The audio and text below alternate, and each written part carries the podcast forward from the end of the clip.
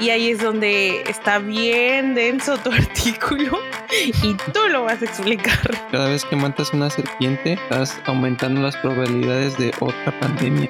Se lo comían para eh, como remedio para el asma y para granos. Es que el artículo sí menciona que hay barreras evolutivas. Ajá, y que no solo por comernos eh, los animalitos nos vamos a infectar. Ay, pues en México se comen el sopilote, güey. ¿Saben quién tiene potencial para o quién es reservorio de la enfermedad de Chagas? Y tan grave es que puede causar pues abortos o este o que una mujer no pueda quedar embarazada. Esa madre transmite Sí. la lepra, güey. No mames.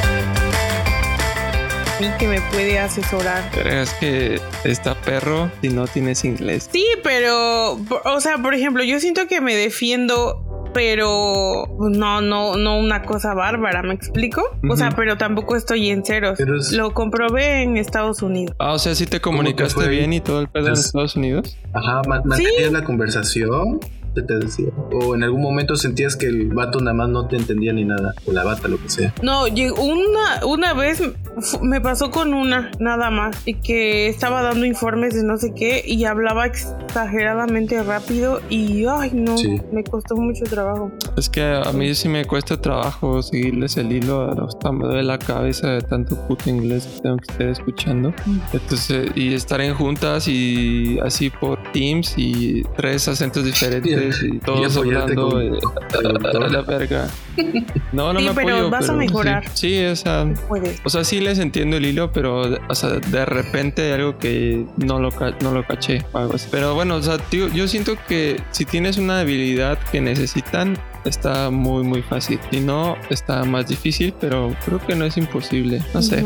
Ahí creo que sí hay varias maneras. Pero bueno, entonces vamos a empezar de nuevo porque creo que valió pito el otro, el otro cacho que grabé. Sí. Sí, valió, valió pizza. Entonces, eh, pues vamos a hablar su profeta del apocalipsis preferido. Vamos a hablar ahora de. No vamos a hablar de las pandemias, pero sí de los brotes zoonóticos. Y tenemos un artículo súper interesante sobre cómo la biodiversidad, porque ya me corrigieron aquí, cómo la biodiversidad si es mucha o es poca, afecta a los brotes zoonóticos. Entonces vamos a ver primero, el primer punto que vamos a ver es cómo la biodiversidad afecta la, la transmisión de patógenos. ¿ok? Entonces primero se había pensado que la biodiversidad, mucha diversi- biodiversidad significa muchos patógenos. Eso era como lo más básico, ¿no? Pero pues después hicieron muchos estudios más y no, amigos, esta, esta intro está muy de la verga. A ver si pueden ayudar, por favor. Porque, porque, porque ya estamos perdiendo como 300 escuchas por segundo. Y La madre. Ah, no, mira, A ¿sabes ver. qué? Vamos a empezar por ¿te acuerdan del COVID? Madre. Todavía seguimos viviendo los efectos. Ah, no, aquí ya no hay, aquí ya no hay cubrebocas ni nada, No, a ningún lado. Am, pues básicamente el tema de hoy es sobre zoonosis. ¿Y qué, qué es la zoonosis? Pues es eh, enfermarnos eh, de algo y que esa enfermedad provenga de un animalito, ¿no? Eso es básicamente, Dani. Silvestre. Sí. De un animalito de la vida Puede ser silvestre. de un, de un animal doméstico. Doméstico también. De hecho, ese es un factor súper importante. Y bueno, nos interesó muchísimo sobre la zoonosis y encontramos un artículo súper, súper, súper interesante porque acabamos de pasar por la pandemia de COVID o seguimos o ya no sé en qué, en qué ¿En qué ola estamos? momento estamos de, de la pandemia, pero nos interesó mucho saber qué es lo que causa o aumenta el riesgo de zoonosis, de que nos podamos enfermedad o, o los animalitos nos puedan transmitir alguna enfermedad, ya sea causada por bacterias, por virus, por hongos o por parásitos. Entonces, el artículo del que va a hablar Dani dice un poco de qué relación tiene la biodiversidad con este pues con este riesgo de enfermarnos este por un bichillo transmitido por animalitos.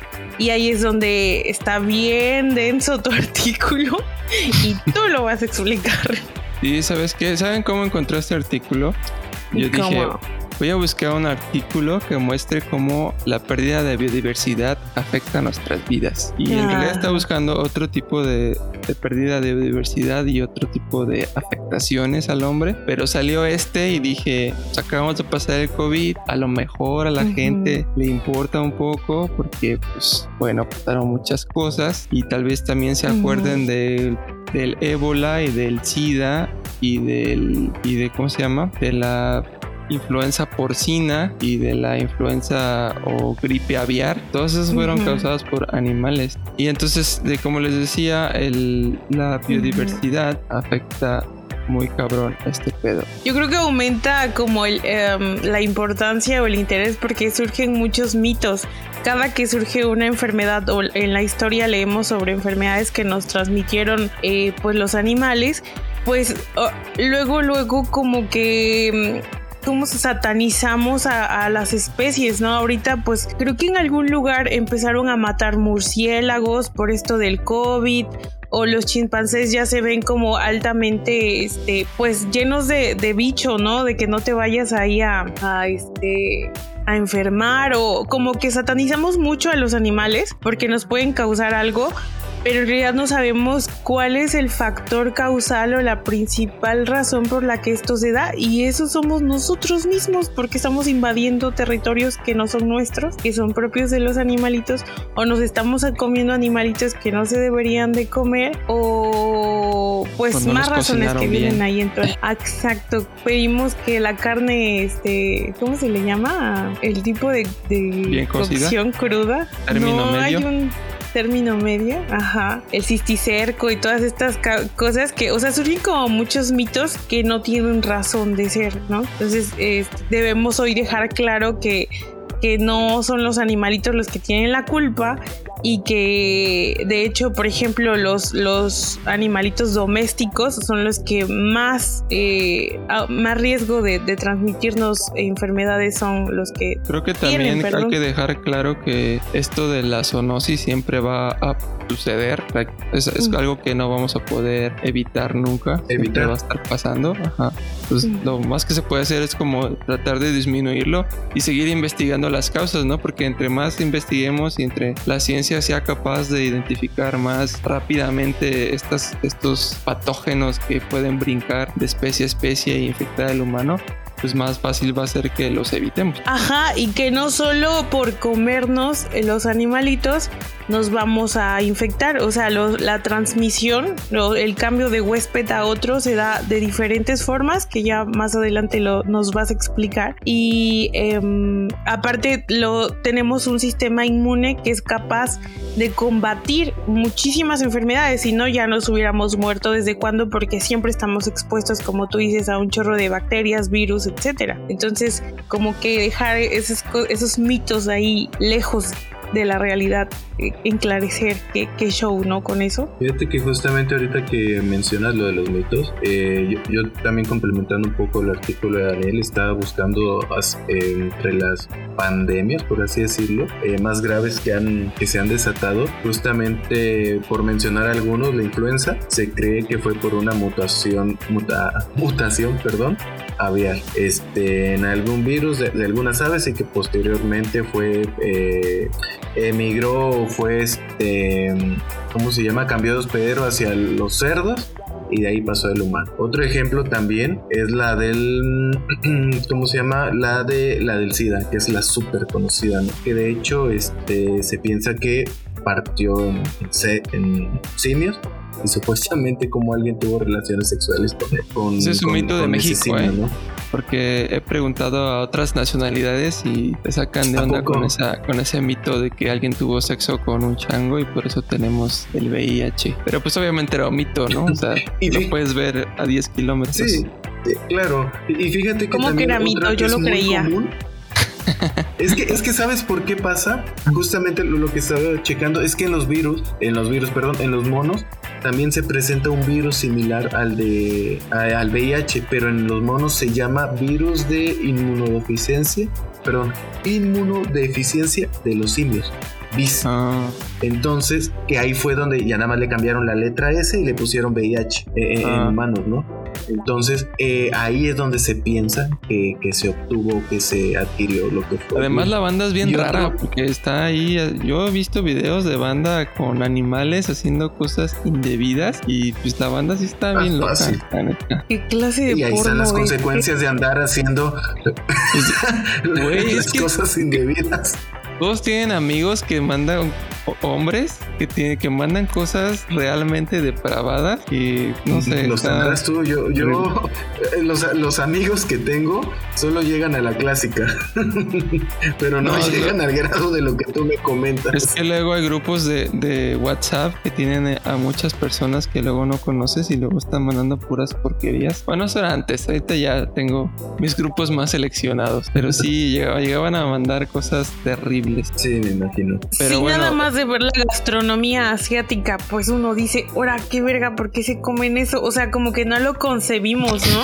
Así como tus amigos extranjeros que no conciben que nosotros creamos que un humano tuvo relaciones con un, con un primate, no humano. Ah, eh, pues nosotros no, o sea, no se me antoja si se están comiendo una tarántula o así, no, de verdad que no, no le entro o no jalo. Ay, pues en México se comen el sopilote, güey, que según cura el cáncer. Esa madre no va a Eh, se come buena. el zorrillo.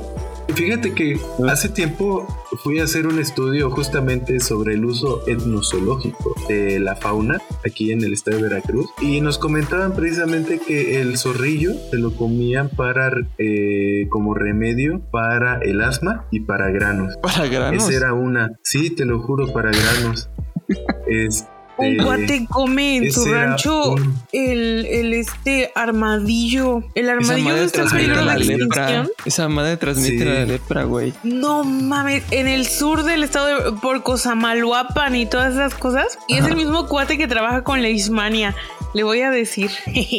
Y yo no sabía hasta apenas que transmite la lepra, pero sí, es, es muy común que, que transmiten esa cosa. no, yo solo una vez en mi vida he visto un armadillo y me pareció la cosa más bonita del mundo. Su caparazón, así que están chonchísimos y, y súper extraño, ¿no? Lo, lo capturó un tío. Son muy bonitos. Lo capturó un tío solo para que todos sus sobrinos lo viéramos y nos maravilláramos y después lo soltó.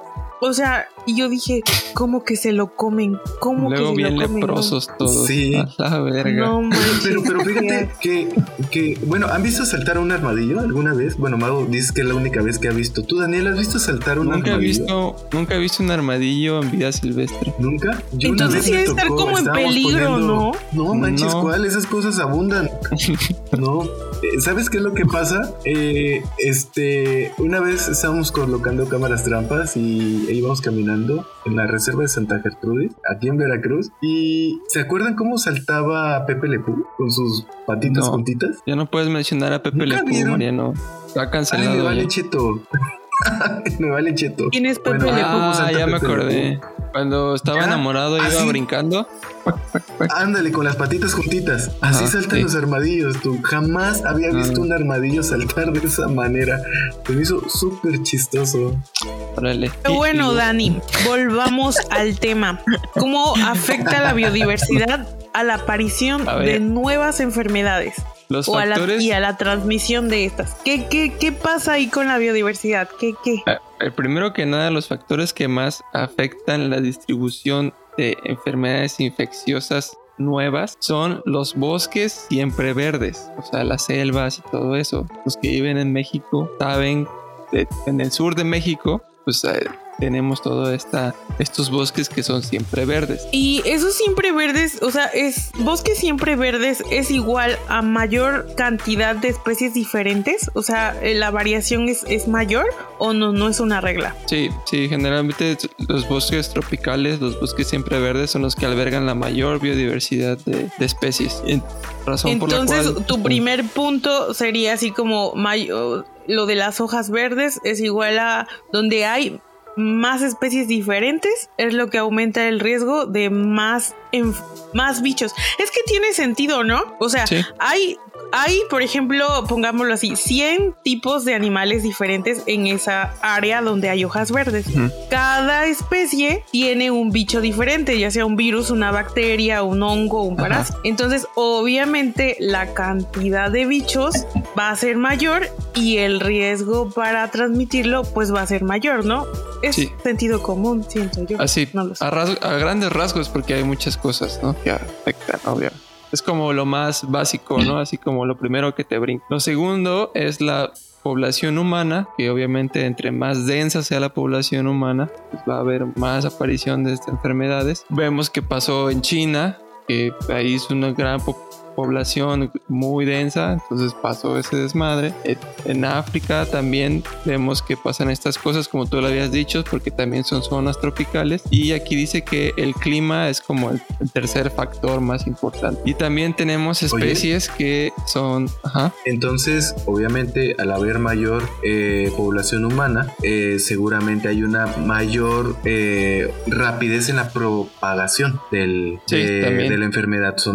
obviamente ¿no? Pero también eh, considero que ahí, o no sé cómo vean ustedes, al haber mayor eh, densidad poblacional, obviamente se va requiriendo espacio.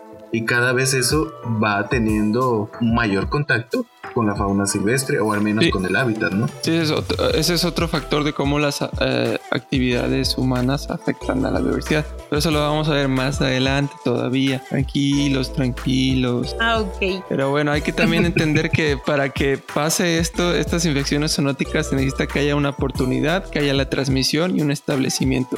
La oportunidad es de claro, que. me tengo que comer un bicho. ajá, exacto. Que haya un humano en el momento justo para infectarse, ¿no? y el, la transmisión, pues X, no vamos a abundar en eso.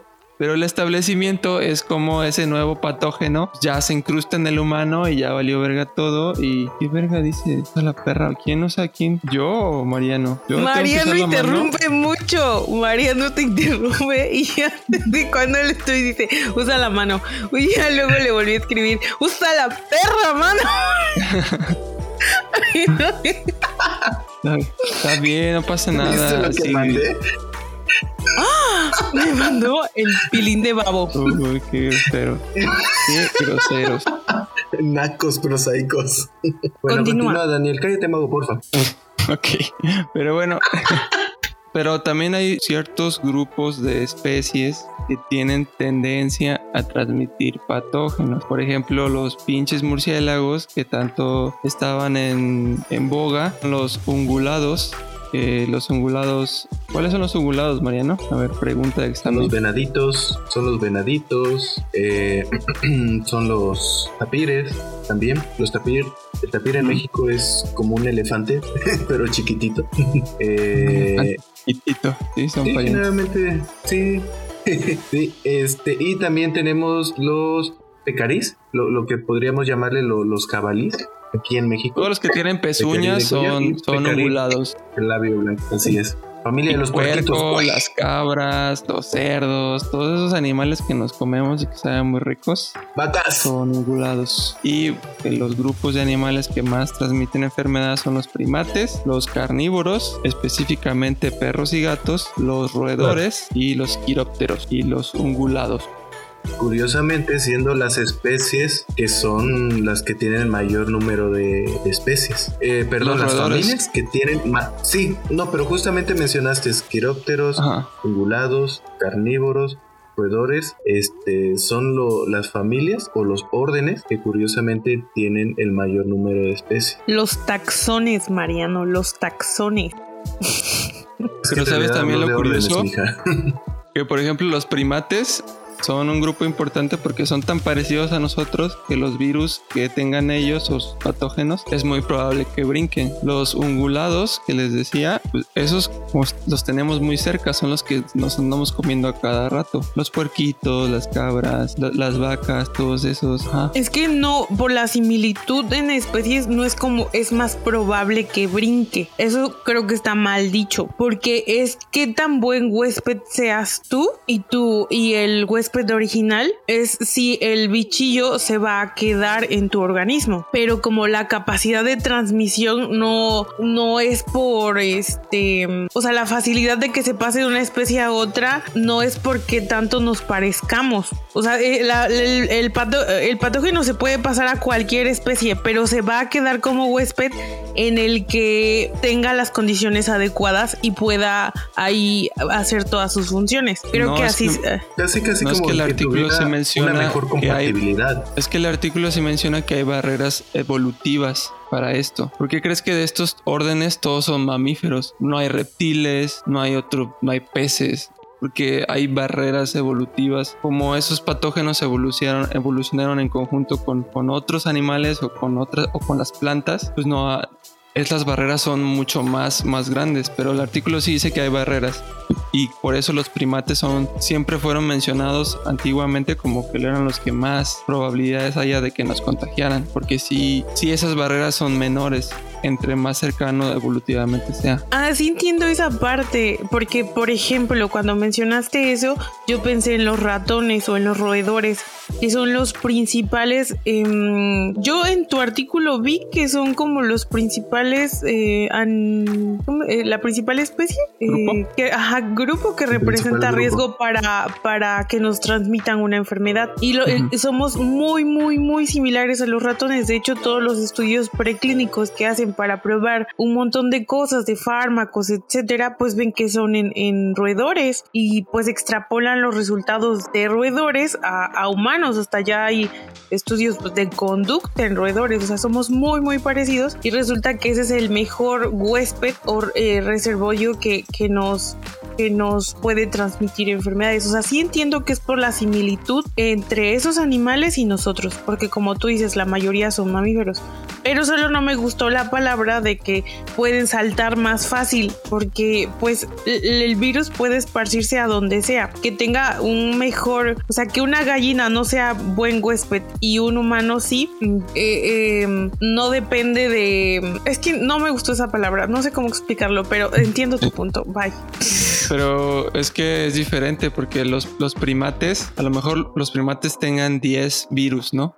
Pero de esos 10, potencialmente 8 pueden brincar al humano. Pero los roedores tienen un chingo de, patógenos, pero como no son tan cercanos, a lo mejor igual 10 o 20 de 200 pueden brincarnos, porque no son tan cercanos, pero igual porque pero son tan un cercanos muy grande a nosotros evolutivamente, ajá, exactamente. Evolutivamente los primates son tan cercanos que es más probable que la, la mayoría de sus bichos o una gran cantidad de sus bichos puedan brincarnos, a diferencia de los roedores que a lo mejor se tenga más bichos que nos puedan brincar porque tienen una gran cantidad de bichos, pero por barreras evolutivas no, no es tanto. Y pero los roedores sí nos contagian un chingo de enfermedades justamente por su ecología, por su tipo de ecología. De hecho, fíjate que ah. sí, Fíjate que muy curiosamente, aunque tú mencionas, o bueno, el artículo menciona que de los 200 virus que pueden tener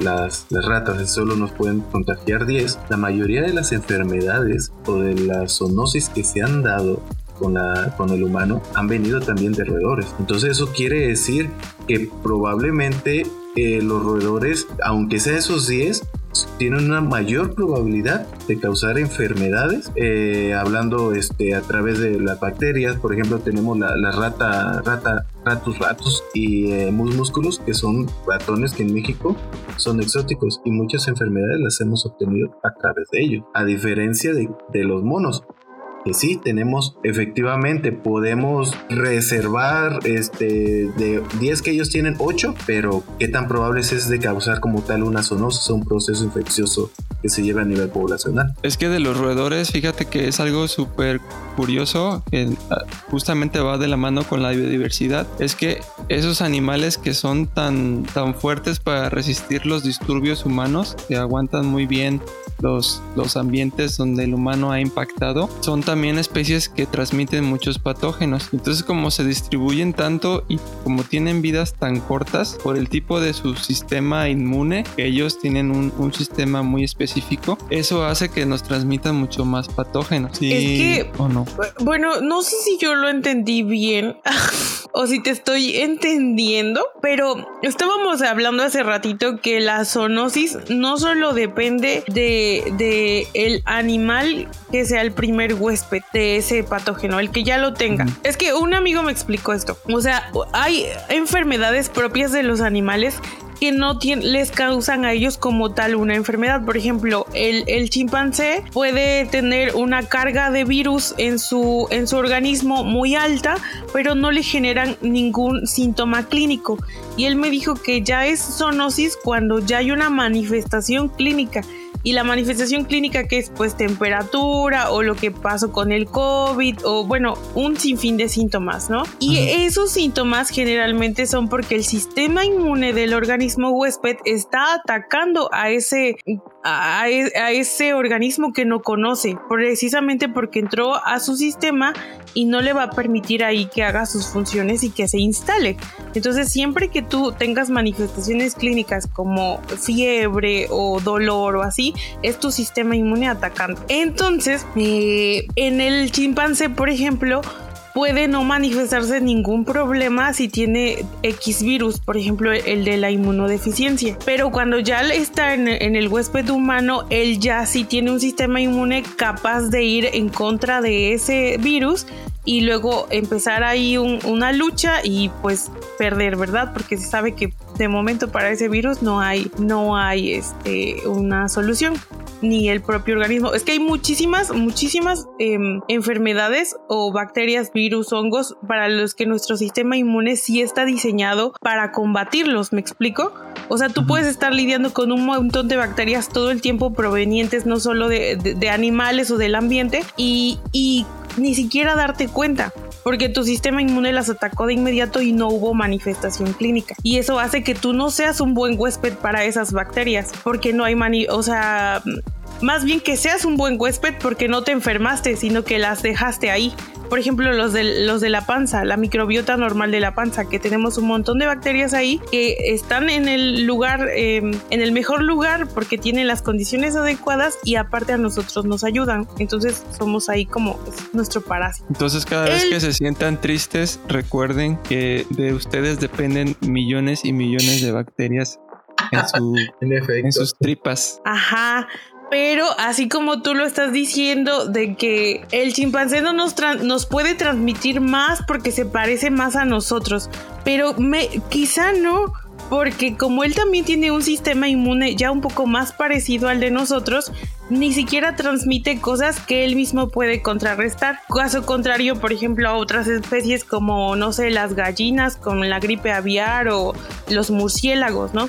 Que no tienen un sistema inmune exactamente igual de funcional que el de nosotros y entonces pues pueden este, transmitir. Yo lo veo así y en lo, en lo de los ratones, yo digo, es más fácil que un ratón nos transmita una enfermedad porque estamos más en contacto con ellos y porque son como más habituales que en la basura, que en nuestra casa, que, nuestro gato ya nos lo llevó, etcétera, que un chimpancé o así, porque pues esos nada más los vemos en los zoológicos. O sea, no sé si está bien mi razonamiento, pero pues es lo que creo. Sí, sí, tienes razón. Es que no me expliqué bien, pero los, los roedores que tienen vida corta, igual que los que los quirópteros, los murciélagos, pues tienen un sistema inmune que es más que, que ellos apuestan más por una respuesta inmune innata o sea, de que sus crías nazcan aguantando el putazo de las enfermedades. Entonces tienen a sus crías y sus crías eh, tienen, tienen esas enfermedades y las van transmitiendo a lo largo de las generaciones,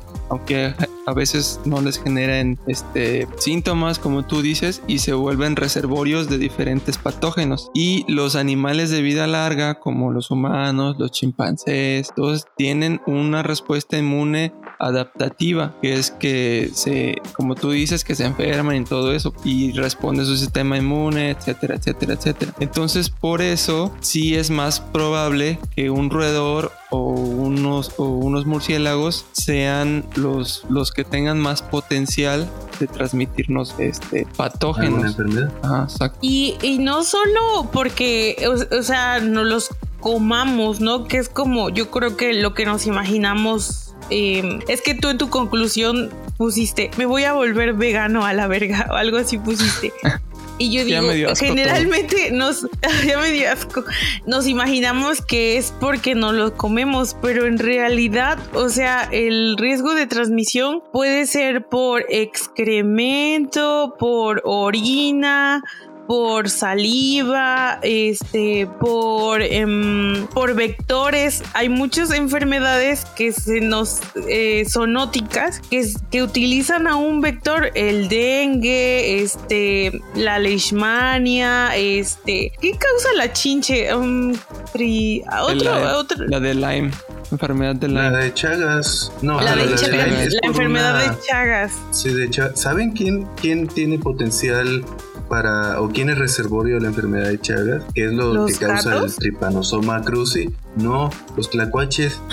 Ah, los tlacuaches. Los tlacuaches. Ajá, pero los gatos también. ¿A poco? De los gatos no sabía, ¿eh? Sí, porque de hecho hay una asociación, espero no estar errando, pero hay una asociación en que se sabe cuando una persona no puede tener bebés o ha tenido muchos abortos, le preguntan si oh, ha tenido, si tiene gatos. Y los gatos eh, son porque tienen un, son un buen huésped o reservorio de un parásito y creo que es el este, es el toxoplasma gondii, perdón, en los gatos. Y tan grave es que puede causar pues abortos o este o que una mujer no pueda quedar embarazada. pero ah, o sea, imagínense, o sea, que este sistema, esta biodiversidad y todo esto tan complejo que hay especies, o sea, que utilizan vectores para enfermarnos. Y a mí lo que me llama la atención de la zoonosis es estos virus, parásitos, bacterias, hongos, o sea, qué mente tan maestra para pasarse de un organismo a otro para seguir viviendo e infectar, infectar y, o sea, tienen cerebro, se supone que no tienen, pero ¿qué pasa ahí? ¿Sí me explico? O sea, esos, suerte, ¿no? esos van a dominar el mundo. No, no creo. no, no creo que sea suerte. Al final de cuentas, lo que las especies buscan es adaptarse. Entonces, obviamente, al, al entrar en nuevos ambientes, pues ven si, si, si, tienen la capacidad de sobrevivir en esos ambientes. Y aquí la bronca es cuando tienen la capacidad, cuando nuestro sistema inmune se la peló y no tuvo la habilidad para contrarrestar este, alguna enfermedad. Entonces así es como al final de cuentas se van, se van adaptando las especies al ambiente. Ajá, pero como especies tan pequeñas y tan simples pueden causar todo este merequetengue, ¿no? Y andar de especie a especie y por ejemplo lo que pasó con el COVID es como el claro ejemplo de que un virus o una cosa tan pequeña o cómo decirlo que creemos que no es compleja puede causar todo este desastre, ¿no?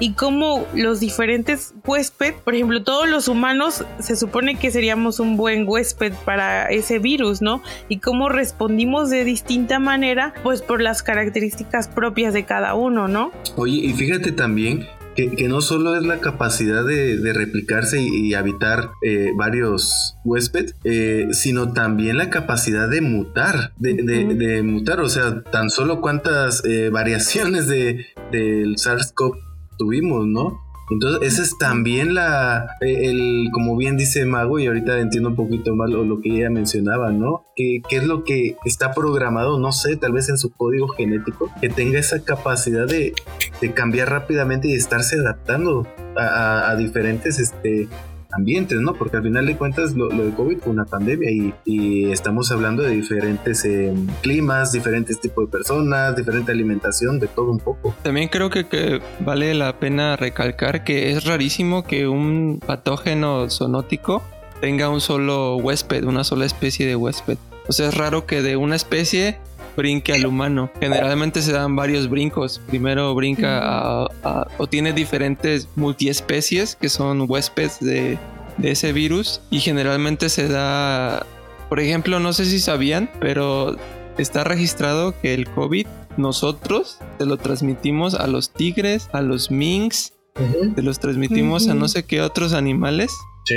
Y que de esos animales también se registró, ajá, y también se registró que de ese animal volvió a brincar al humano otra vez. Entonces, ahí como esa, esos virus que nos afectan a, ese nivel es porque tienen como una plasticidad muy, muy cabrona. A mí lo que más me llamó la atención fue de los domésticos, ¿no?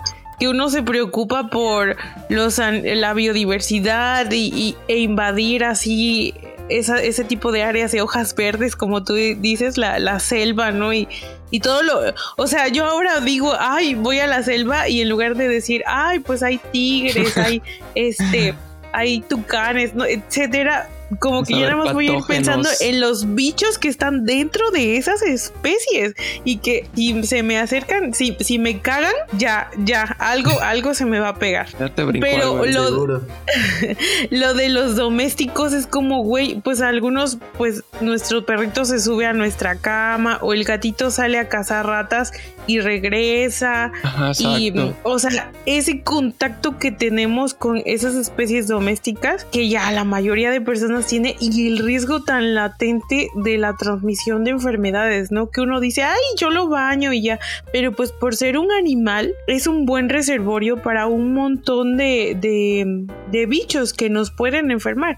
Y el ejemplo que yo tengo claro, pues es el toxoplasma, ¿no? El, de, el que causa, pues, este, este problema en mujeres, pero pues debe de haber muchísimos más. De hecho, ahorita que mencionas lo del toxoplasma, eh, fíjate que hay muchas pues personas que tienen en el patio de sus casas, este, que gallinas, ya sabes, las pequeñas granjitas, ¿no? Y cuando no existe un correcto aseo de estar limpiando todas las excretas, justamente ahí eh, también puede eh, darse la posibilidad de que se propague este hongo y afecta también los pulmones. Entonces también es, aunque estén en casa encerraditos y todo eso, como bien decía Mago, ya existen enfermedades que son per se de ciertas especies y que nada más están esperando el momento adecuado para migrar pues hacia otro hacia otro hospedador. Yo cuando estaba leyendo este artículo pensé mucho en las serpientes, porque las serpientes nos ayudan a controlar estos bichos, a los roedores sobre todo, y al controlar las poblaciones de roedores también estás controlando las poblaciones de virus y de patógenos. Cada vez que matas una serpiente, estás aumentando las probabilidades de otra pandemia. Eso estuvo súper chido. De hecho, sí. Pues como todo tiene relación, todo está conectado y todo, o sea, es, una cadena como nos enseñaron en la primaria, pues sí, eh, ya sea invadir un, un, ecosistema o dañar a una especie u otra, pues siempre va a tener riesgos súper grandes. Yo no sé exactamente la historia del COVID, de dónde surgió, o sea, lo que todos nos enteramos es que fue por, por un murciélago, pero creo que, como dijiste Dani, había otra especie, ¿no? Que ni siquiera sé qué es, otra, otro animal, pero no sé.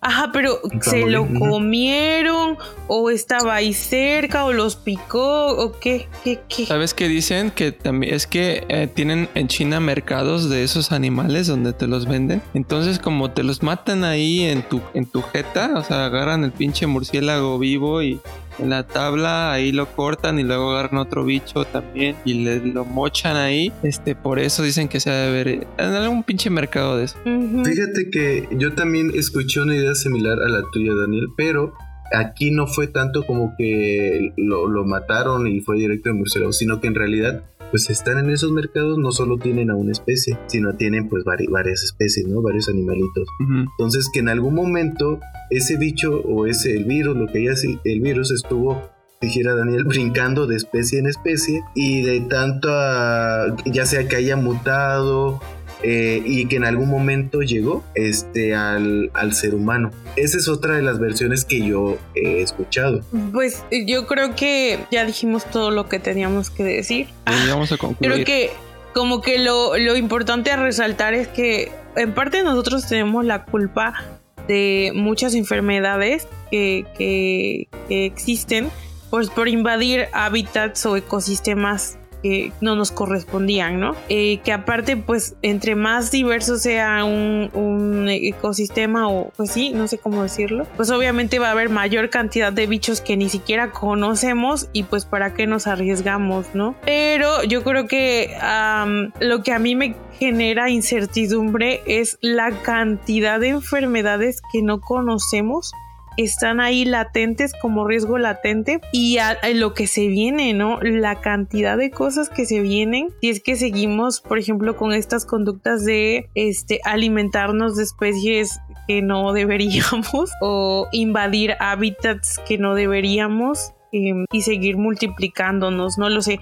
Que también creo que es importante resaltar que no solo por comernos un animal nos podemos enfermar. O sea, sino que, por ejemplo, estos que utilizan vectores, si un, mosquito ya nos picó, pues ya nos enfermamos y eso no fue nuestra culpa. Este, o mm, ese tipo de cosas, ¿no? Que hay muchas formas de transmisión y al final, pues estamos aquí y tenemos que adaptarnos a este ambiente y saber convivir con las demás especies. Que nuestro sistema inmune, pues también se adapte, ¿no? Y, también mencionar, Mago, que este, no por el hecho de que ya hayamos tenido contacto quiere decir de que nos vamos a enfermar. En realidad va a depender mucho cómo estamos en ese momento. Sí, eh, cómo está nuestro sistema inmune, si está inmunodeprimido, si nos están faltando ciertas cosas por ahí, porque puede que a lo mejor tengamos contacto y el claro ejemplo fue con lo del virus de, del COVID. Eh, yo recuerdo que en algún momento cuando asistía a algunas clínicas, ellos me comentaban, es que hemos notado personas que sí han estado eh, en contacto con el virus, lo tienen, pero no están manifestando ninguna sintomatología, ningún síntoma. Entonces también tiene que ver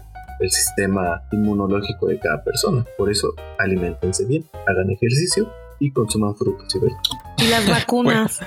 Ah, sí, claro, vacunas. Yo quiero concluir y quiero que se quede nuestra audiencia, nuestra gran audiencia, con varios mensajitos.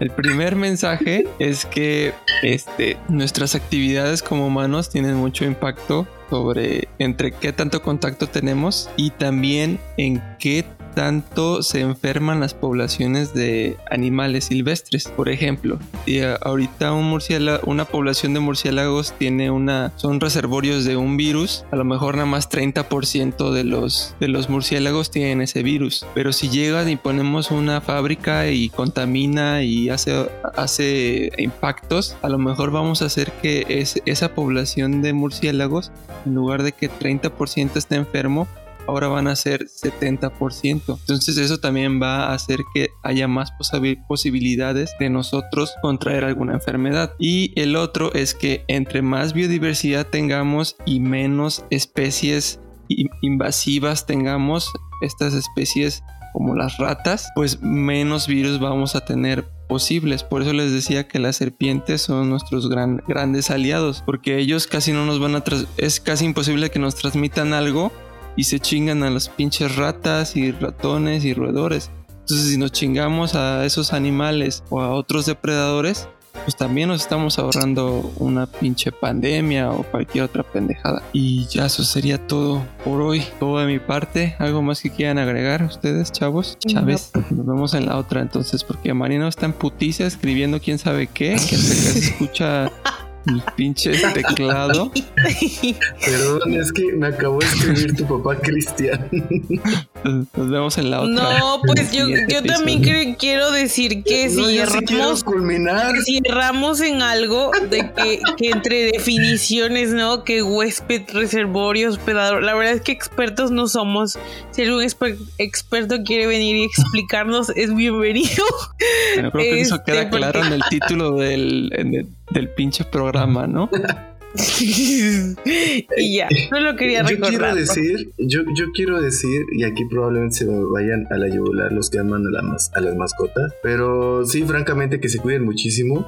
Eh, creo que no es muy buena idea, francamente, el que se dejen besar por sus mascotas. Recordemos que son mascotas, que son animales y pasan sus, su lengua y su trompa por cualquier parte. Y ha habido evidencia de que tan solo, sí, literalmente cualquier cosa, o le en la cola a otros perros, lo que sea. Y recordemos que todo eso. Los humanos también. Al rato hay personas que terminan perdiendo extremidades justamente por, eh, por besar a su perro en la boca. Entonces, de verdad, cuídense mucho y no tiren en saco roto este consejo. Saco roto, Dios. Amén. Bye bye.